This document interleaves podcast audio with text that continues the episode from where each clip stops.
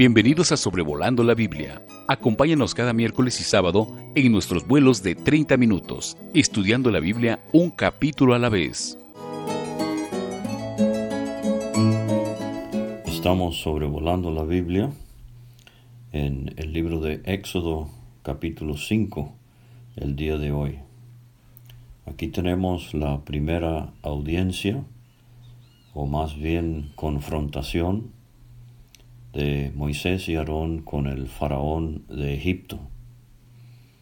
La cosa no sale muy bien.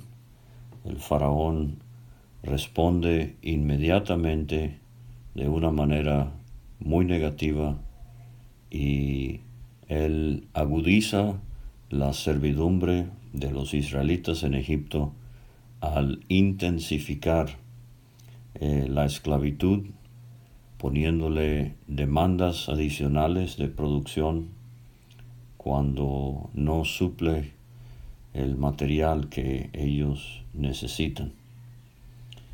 Entonces la cosa va a ir de mal en peor hasta que lleguemos al capítulo 12 y el faraón que aquí les dice que se vayan a trabajar y no estén ociosos, allá va a repetir en cuatro ocasiones que por favor se vayan a servir a su Dios y a hacer su sacrificio.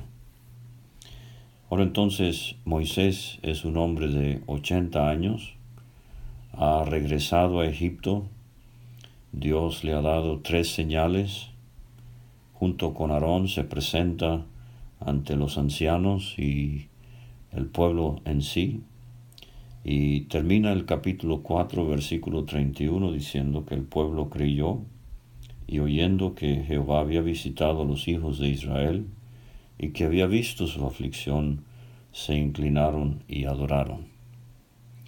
Entonces el capítulo 5 comienza con esta conexión. Después Moisés y Aarón entraron a la presencia de Faraón. Vamos a ver que en el capítulo hay cinco secciones, del 1 al 5 tenemos primeramente esta audiencia con Faraón. Del versículo 6 al versículo 9 vemos cómo Faraón rechaza rotundamente e inmediatamente la petición. Del versículo 10 al versículo 14 vemos cómo la opresión se intensifica versículos 15 a 18, los capataces, eh, hombres eh, hebreos encargados de las cuadrillas que realizaban el trabajo para Faraón. Ellos van con Faraón, pero también son rechazados y eh, mandados otra vez a trabajar y esto produce una situación muy tensa entre los hebreos.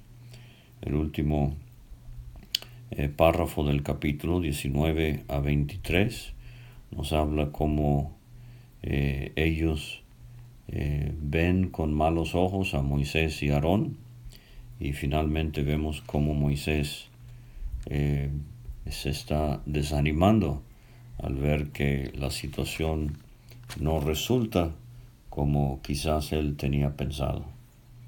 Entonces de una vez vamos con el versículo 1.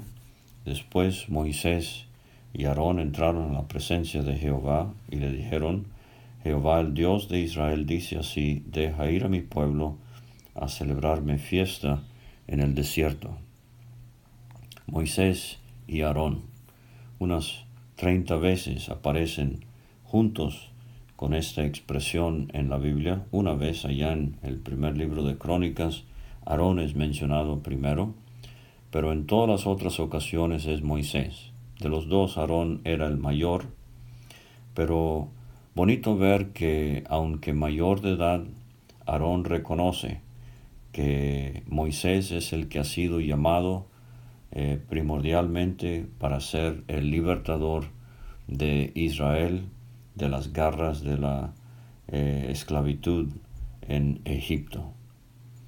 Y es bueno cuando hombres mayores reconocen el don que Dios ha dado a hombres más jóvenes y no ponen zancadilla en el camino del joven. Eh, aprecian que todos somos eslabones en la obra que Dios hace y ven el trabajo que Dios puede hacer por medio de otro, aunque éste sea más joven. Una situación similar allá en el libro de los Hechos, cuando Bernabé y Saulo salen encomendados de la iglesia en Antioquía, pero pronto Lucas, el historiador, eh, siempre los menciona como Pablo y Bernabé. De nuevo, eh, Pablo toma el liderazgo, así como aquí es el caso de Moisés. Ahora, Aarón seguramente nunca había entrado a un palacio egipcio, él había probado la esclavitud, mientras que para Moisés eh, esto era un regresar, él había pasado unos 40 años en el palacio. Eh, parece ser que los egipcios alternaban eh, la sede gubernamental con un palacio al sur y uno al norte, según el Salmo 73, eh, perdón, el Salmo 78, versículo 43, eh, las actuaciones de Moisés y Aarón suceden en Zoán, que es al norte, eh, donde está el, la salida del río Nilo al Mediterráneo. entonces, entran a la presencia de Faraón y le dan de parte de Dios lo que es la petición eh, divina, la demanda del Dios vivo y verdadero. Deja ir a mi pueblo a celebrarme fiesta en el desierto. Esta expresión, esta petición se va a hacer siete veces en estos primeros capítulos de el Éxodo, pero como sabemos, Faraón rehúsa escuchar. Es un hombre que va a endurecer su corazón Eliú le dijo a Job en el capítulo 33 de ese libro, versículo 14, Dios habla de una y de dos maneras, pero el hombre no entiende. Y es una lástima que así también el día de hoy hay personas que hacen caso omiso al llamado del Señor. Dice el escritor a los hebreos, si oyereis hoy su voz, no endurezcáis vuestros corazones. El que endurece la cerviz contra Dios no le irá bien. Y mi amigo, en vez de rechazar, en vez de rehusar escuchar a Dios, mejor eh, póngale atención. Lo que Dios quiere es su bien. Este faraón va a terminar muy mal en las aguas del mar muerto. Eh, entonces, eh, deja ir a mi pueblo a celebrarme fiesta en el desierto. Esta palabra hebrea es la palabra Hag. En el mundo árabe hoy, Aji se le denomina a una persona eh, que ha hecho una peregrinación hasta la Meca, allá en Arabia Saudita, en su devoción a Mahoma. Entonces la idea es de un eh, sacrificio relacionado con una peregrinación. El faraón respondió, ¿quién es Jehová para que yo oiga su voz y deje ir a Israel? Yo no conozco a Jehová, ni tampoco dejaré ir a Israel. Eh, Jehová es el nombre personal que Moisés ha aprendido de Dios eh, en el capítulo 3, en la experiencia allí frente a la zarza. Y eh, Moisés y Aarón eh, dicen, dice Jehová, pero el faraón responde, ¿quién es Jehová? ¿Qué diferencia con Moisés en el capítulo 3? Él preguntó, ¿quién soy yo? Pero faraón despectivamente, creyéndose ser superior, eh, siendo considerado por los egipcios una deidad, él eh, rechaza la idea de esta petición, ¿quién es Jehová para que yo oiga su voz y deje ir a Israel? Yo no conozco a Jehová. esto de conocer aparece eh, unas 20 veces en los primeros 14 versículos del Éxodo y vimos que el faraón anterior, eh, posiblemente Tutmosis III, eh, Éxodo 1.8 dice, se levantó sobre Egipto un nuevo rey que no conocía a José. Ahora estamos hablando posiblemente de Amenhotep II y él dice, yo no conozco a Jehová y ni tampoco dejaré ir a Israel. Entonces, aquí está un hombre que se cree tanto que él se pone en un curso donde va a chocar frente a frente con el Dios omnipotente de los hebreos. Moisés y Aarón responden, dice el versículo 3, ellos dijeron, el Dios de los hebreos nos ha encontrado. Iremos pues ahora camino de tres días por el desierto, y ofreceremos sacrificios a Jehová nuestro Dios, para que no venga sobre nosotros con peste o con espada. El Dios de los hebreos. Esta expresión hebreo o hebreos ocurre unas 30 veces en el Antiguo Testamento, comenzando con Abraham allá en Génesis 14, Abraham el hebreo. Y si quiere un eh, estudio eh, provechoso, busque entonces también en el libro de Esther Mardoqueo el judío y en Juan capítulo 1 Natanael el israelita. Estas son las tres maneras de designar al pueblo terrenal de Dios, hebreos, judíos, israelitas. Claro, israelitas tienen en mente las doce tribus, el pueblo completo. Judío enfatiza la tribu del sur, el reino del sur en los tiempos de la monarquía eh, y de, eh, perdón, el tiempo de los reyes de Judá eh, y el hecho de la descendencia de la tribu de Judá en específico, pero hebreo es una expresión más complicada, quizás tiene que ver con el que viene del otro lado, el que cruzó del otro lado del río, posiblemente refiriéndose a Abraham viniendo de el Éufrates, de Ur de los Caldeos, cruzando el Éufrates para llegar a la tierra prometida.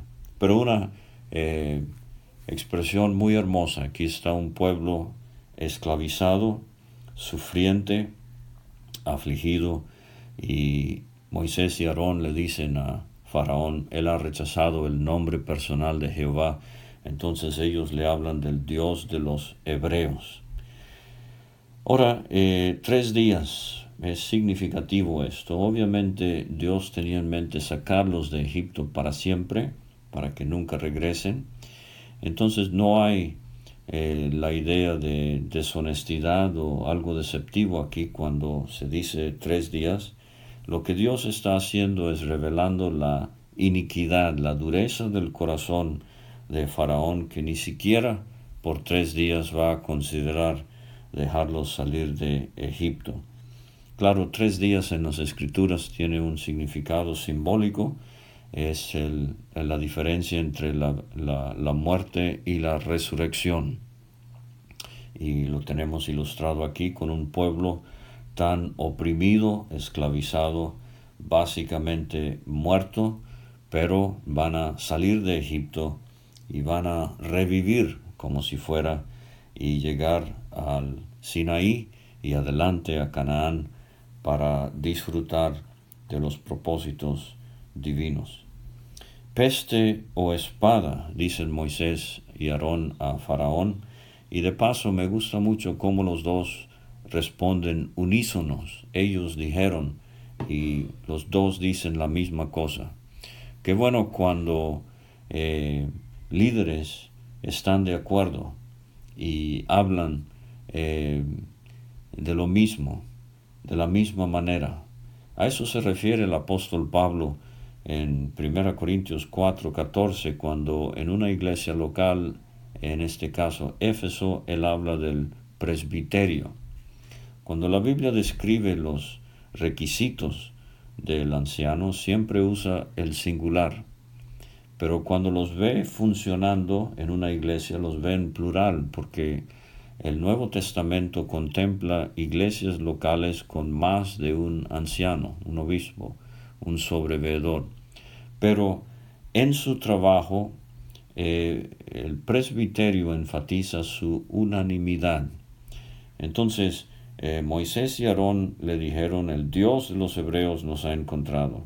Entonces el rey de Egipto les dijo, Moisés y Aarón, ¿por qué hacéis cesar al pueblo de su trabajo? Volved a vuestras tareas. Y dijo también Faraón, aquí el pueblo de la tierra es ahora mucho, y vosotros les hacéis cesar de sus tareas. Ahora, cuando Moisés y Aarón responden que quizás venga sobre ellos con peste o espada, es posible que no solamente se están refiriendo al Dios de los hebreos actuando en contra de los hebreos, pero quizás hay aquí una ilusión a lo que va a venir, las diez plagas tan devastadoras sobre la tierra de Egipto, la peste y la espada, y sabemos que todo culmina, llega a su clímax con la décima plaga, que es la muerte del primogénito. Pero eh, eh, Faraón ve la cosa simplemente como una táctica para aliviar el trabajo, eh, una expresión de flojera, si quiere. He aquí el pueblo de la tierra es mucho, vosotros les hacéis cesar de sus tareas.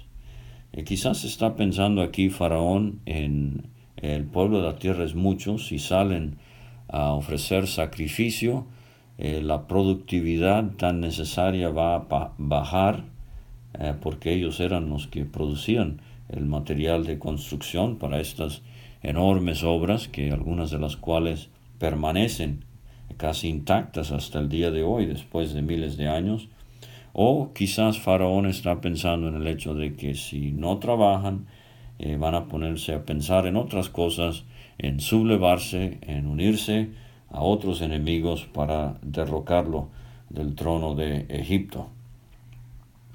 Entonces la segunda sección es del versículo 6 al versículo 9. Note que Moisés y Aarón eh, guardan silencio después de esta respuesta que les ha dado Faraón. Eh, mandó Faraón aquel mismo día eh, a los cuadrilleros del pueblo que lo tenían a su cargo y a sus capataces. El mismo día, la respuesta es inmediata, la política de Estado eh, se implementa, no hay espera para eh, consultar es eh, una medida inmediata y muy severa. Eh, vamos a ver que los cuadrilleros eran egipcios, mientras que los capataces eran hebreos. interesante que la palabra capataz a veces se traduce escriba, administrador. ellos anotaban minuciosamente inventarios de materiales, horas de trabajo y según entiendo, hasta el día de hoy hay documentos que datan de este periodo en Egipto, de capataces y su trabajo muy minucioso al llevar el control de las obras. Los cuadrilleros, a veces esta palabra se traduce exactores y es lo que vimos en el capítulo 1. Ellos eran egipcios y vamos a ver aquí que hacen sufrir a los capataces hebreos y también a los siervos hebreos. Pero Faraón les dice, de aquí en adelante no daréis paja al pueblo para hacer ladrillo como hasta ahora, vayan ellos y recojan por sí mismos la paja, y les impondréis la misma tarea de ladrillos que hacían antes, y no les disminuiréis nada, porque están ociosos. Por eso levantan la voz diciendo, vamos y ofrezcamos sacrificios a nuestro Dios. Agrávese la servidumbre sobre ellos para que se ocupen en ella y no atiendan a palabras mentirosas. De cierta manera esto me recuerda al famoso dicho de Karl Marx, el comunista, que la religión es el opio de los pueblos. Él se estaba refiriendo a el hecho de que la religión es la ilusión que tiene un pueblo de una vida mejor, de una vida eterna. Y obviamente el comunismo con su postura atea eh, vería con desprecio, por ejemplo, al cristiano que habla de una esperanza de ir al cielo.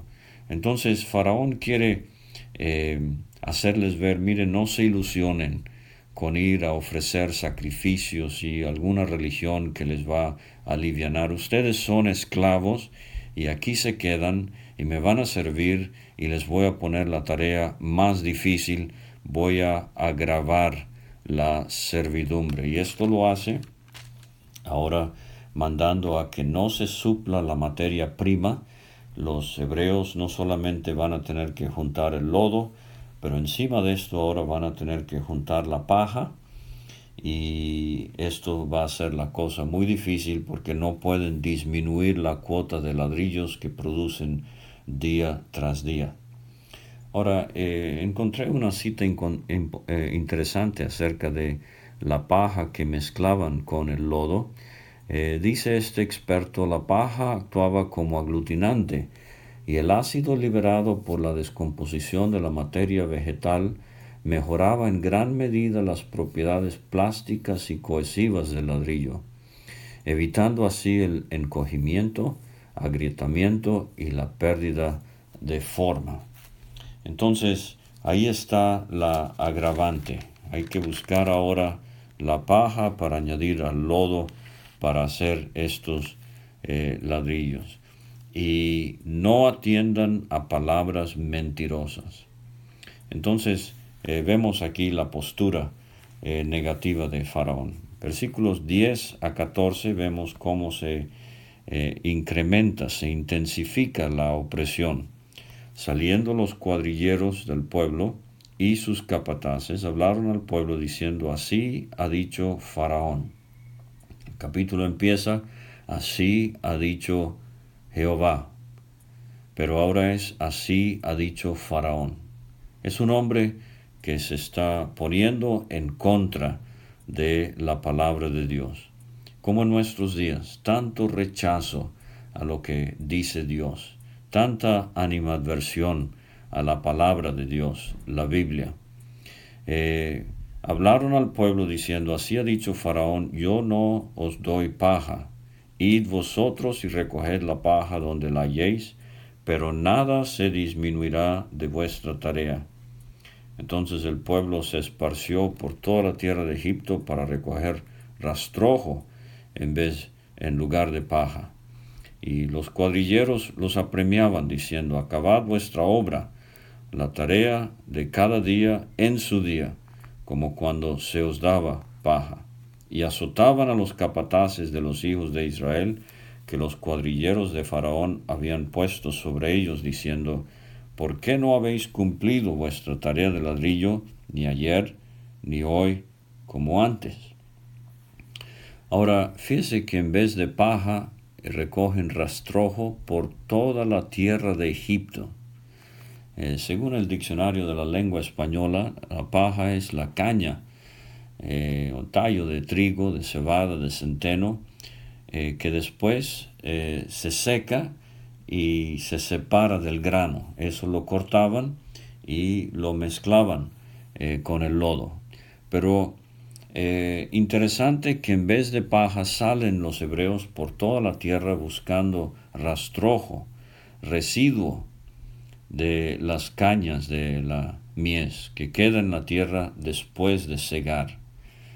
Entonces la situación es muy, muy grave.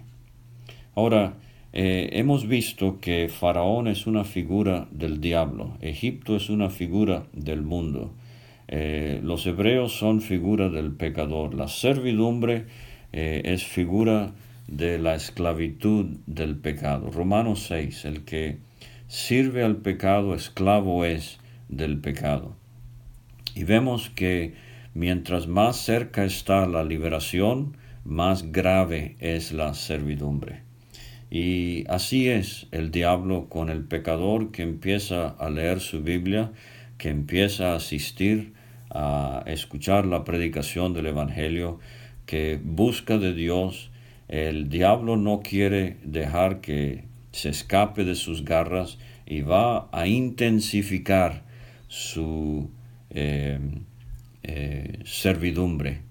Eh, conozco el caso de un buen hermano muy, muy borracho cuando era incrédulo. Y cuando le dijo a su familia que él ah, había dejado de tomar porque había aceptado a Cristo como su Salvador, toda la familia se le puso en contra. Aunque era una cosa eh, impresionante verlo dejar el alcohol y los eslabones de esta cadena que por años lo tenía tan esclavizado, a la familia le interesaba más que se quedara borracho pero sin Cristo. Y así opera el diablo. Claro, también hemos visto ya que la esclavitud en Egipto es una figura de una servidumbre, de un sufrimiento, de una aflicción mucho mayor, mucho más grande que espera el pueblo judío, y es durante la tribulación, que Jeremías llama el tiempo de la angustia de Jacob. Y si quiere entonces en el capítulo 1, la aflicción de los hebreos bajo la mano dura de Faraón, que en este caso sería figura de la bestia, el anticristo, nos habla de la primera mitad de la tribulación que Cristo en Mateo 24, versículo 8 llama el principio de dolores. Pero ahora aquí la cosa se agrava en extremo, y aquí tenemos una figura del pueblo hebreo en la segunda mitad de la tribulación que Cristo llamó en Mateo 24, 15 la tribulación la grande. Entonces eh, el faraón eh, eh, reprocha ah, por medio de los cuadrilleros que había puesto sobre ellos por qué no estaban cumpliendo la cuota de producción diaria a pesar de que ahora tenían que buscar su propia materia prima. Ahora versículos 15 a 18 eh, tenemos a los capataces. Estos serían subalternos a los cuadrilleros. Los capataces, como he mencionado, eran hebreos y ellos van con Faraón. O sea, tenemos aquí una segunda eh, visita a Faraón, primero de Moisés y Aarón, pero ahora de los capataces. Eh, se quejaron a él diciendo, ¿por qué lo haces así con tus siervos, con tus esclavos? No será paja tus siervos, y con todo nos dicen hacer el ladrillo, y aquí tus siervos son azotados, y el pueblo tuyo es el culpable.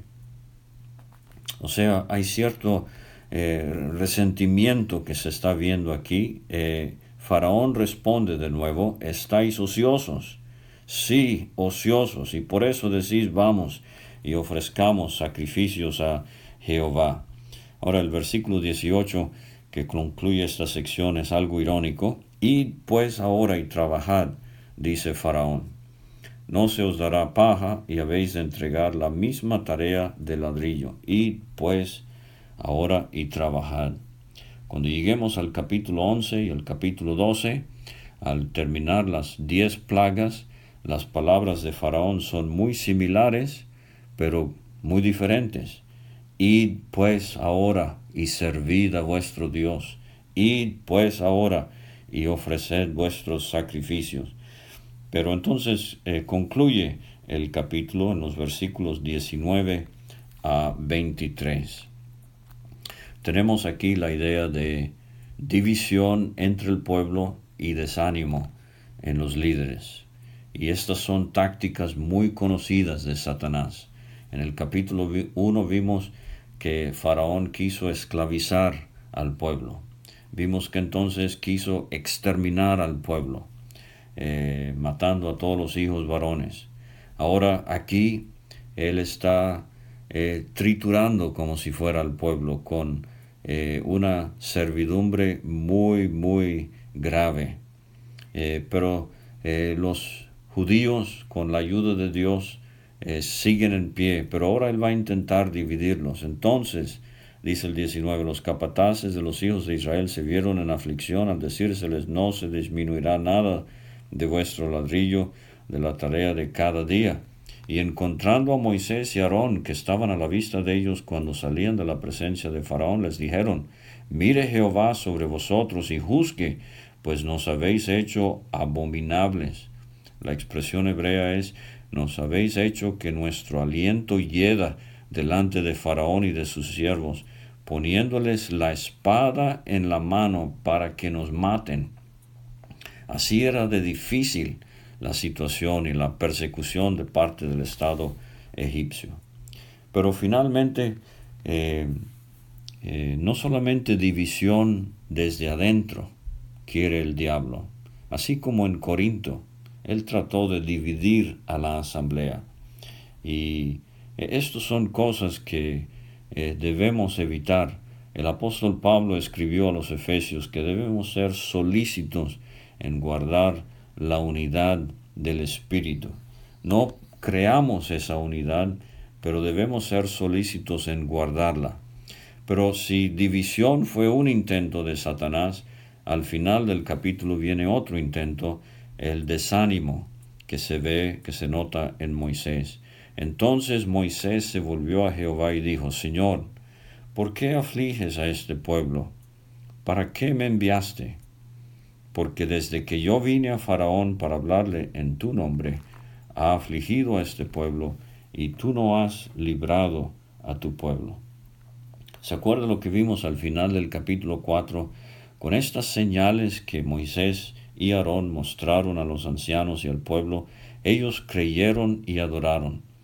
Y seguramente Moisés, entusiasmado y muy animado, pensaba, bueno, vamos a entrar con Faraón y él va a aceptar la propuesta y vamos a salir de Egipto para siempre. Pero no, él se encuentra con una pared, con un muro inconmovible.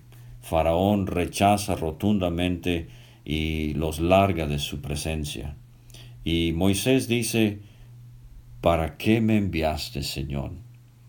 ¿Cuántos líderes entre el pueblo del Señor han sentido esta frustración?